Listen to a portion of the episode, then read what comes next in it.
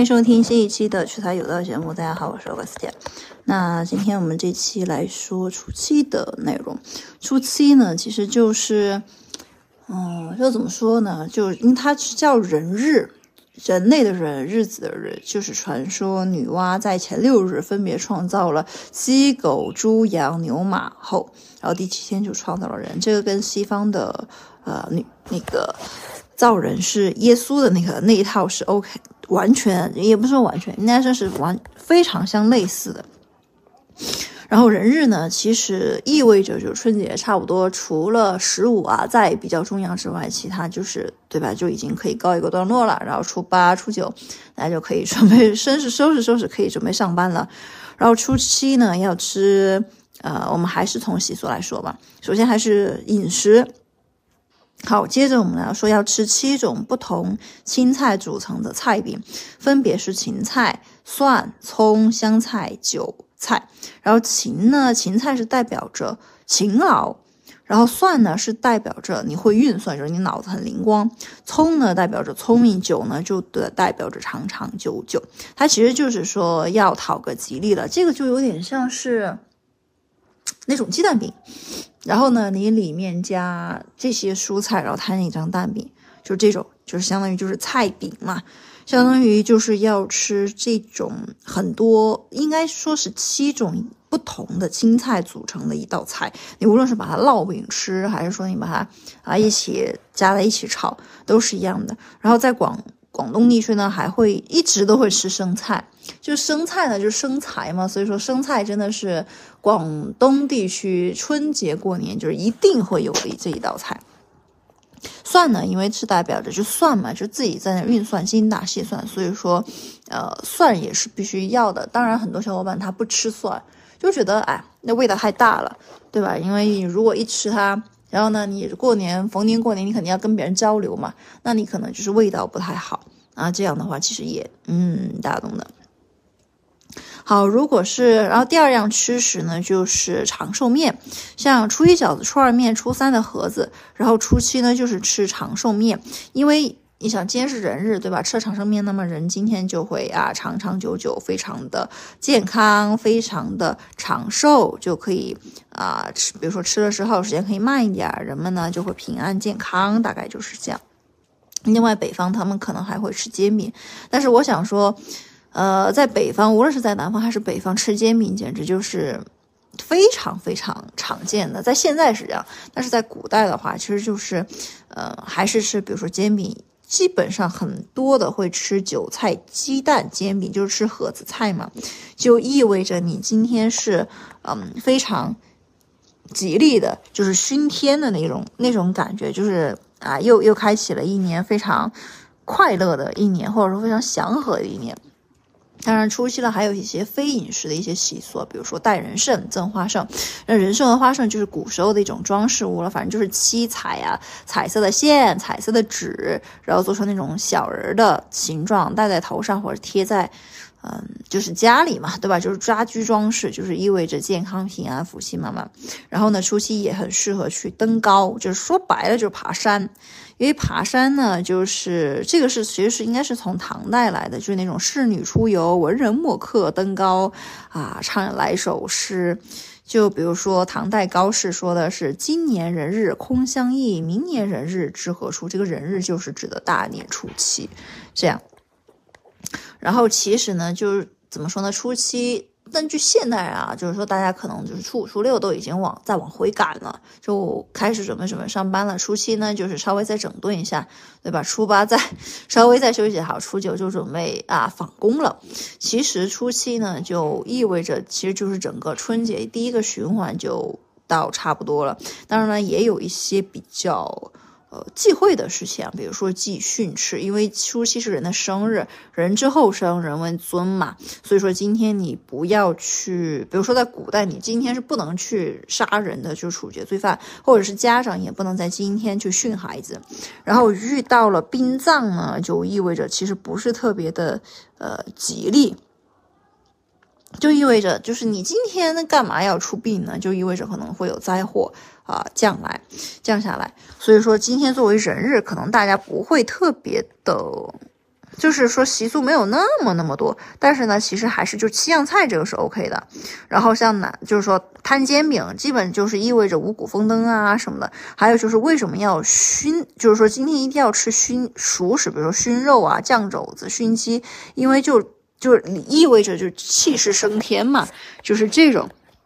然后吃面，接着带人上出游登高，其实就是对未来一个，或者是对今年的一个高瞻远瞩的一个期待。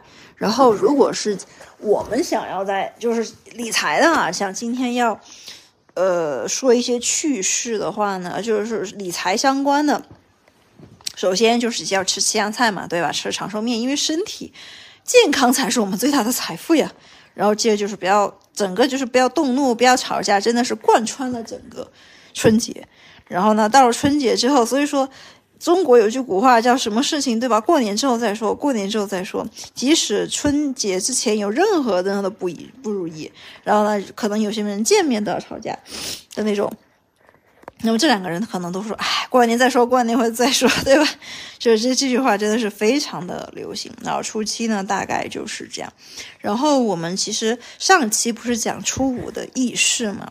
然后初五的仪式呢，其实大家真的都呃，怎么说呢？都挺怎么说？收听量 超级高，应该这么说，收听量还是蛮高的。就是大家可能对初五，大家对求财这方面，简直真的是因为。当时初五那天，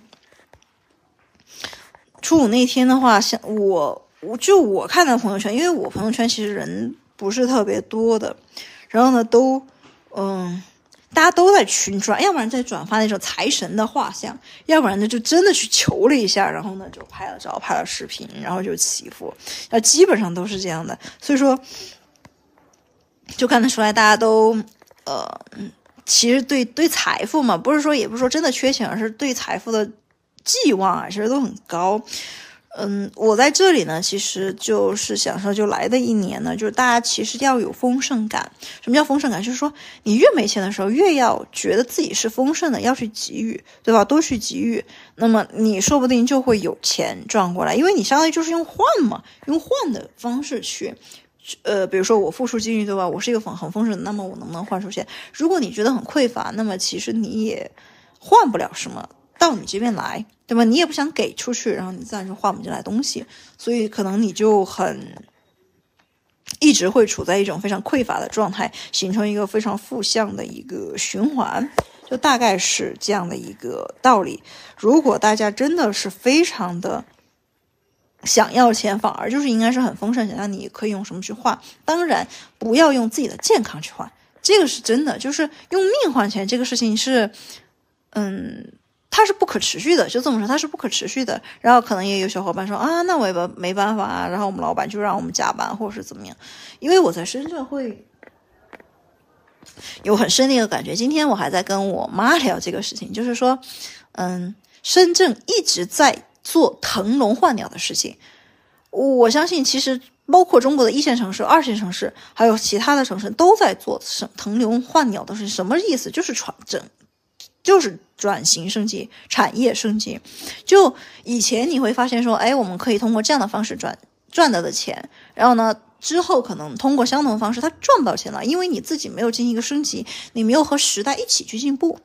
那么你的赚钱方式注定会被，要不然被别人复制，要不然就是被淘汰落后。就说一线城市之前一线城市的赚钱方式 OK，现在要到二线城市才能够赚得到钱。那么其实你就是阶梯式的这样。当然我也不是说二线城市就，或者三线城市你只能捡漏，就是阶梯式的，他们也有自己的一个特色，也能够赚到那属于那个地方的钱啊，这个也是 OK 的，这个是完全没有问题的，就形成自己的一个特色嘛。呃，凡是其实一线城市的赚钱的模式其实也是。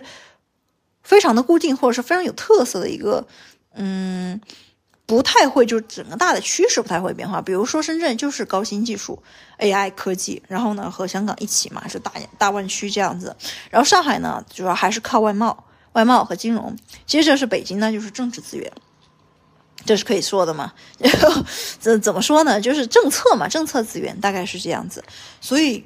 也不是说哪哪个就比谁强，哪个就比谁不好，而是每个地方它其实都有自己的特色。比如说二线城市，我我再来举几个例子啊，呃，就或者是准一线嘛，比如杭州、武汉、重庆，这样的也是各具特色。重庆就是餐饮业、娱乐消费，然后网红就这种。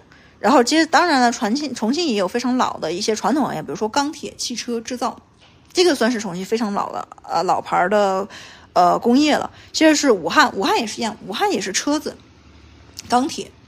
呃，接着是呃，如果是杭州的话，现在就是说近十年那就是电商喽，对吧？生意嘛。然后接着杭州，比如说举个例子，杭州和温州比。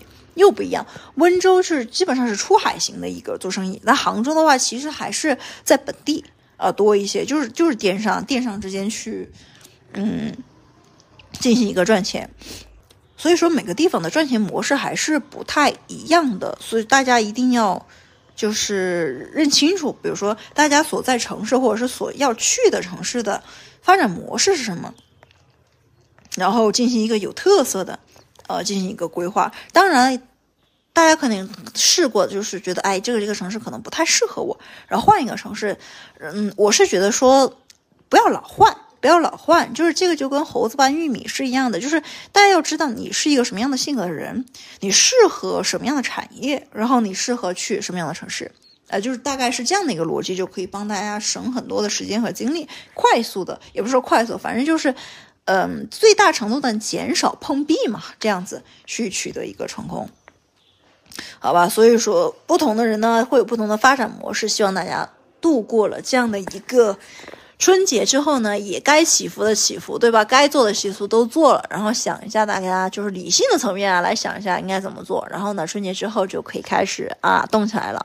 好，那我们今天的节目就到这里，祝大家度过非常崭新的、美好的一个完美的春节的，算是就是习俗意义上的呃第一阶段的最后一天，好吧？那我们下期节目再见，拜拜。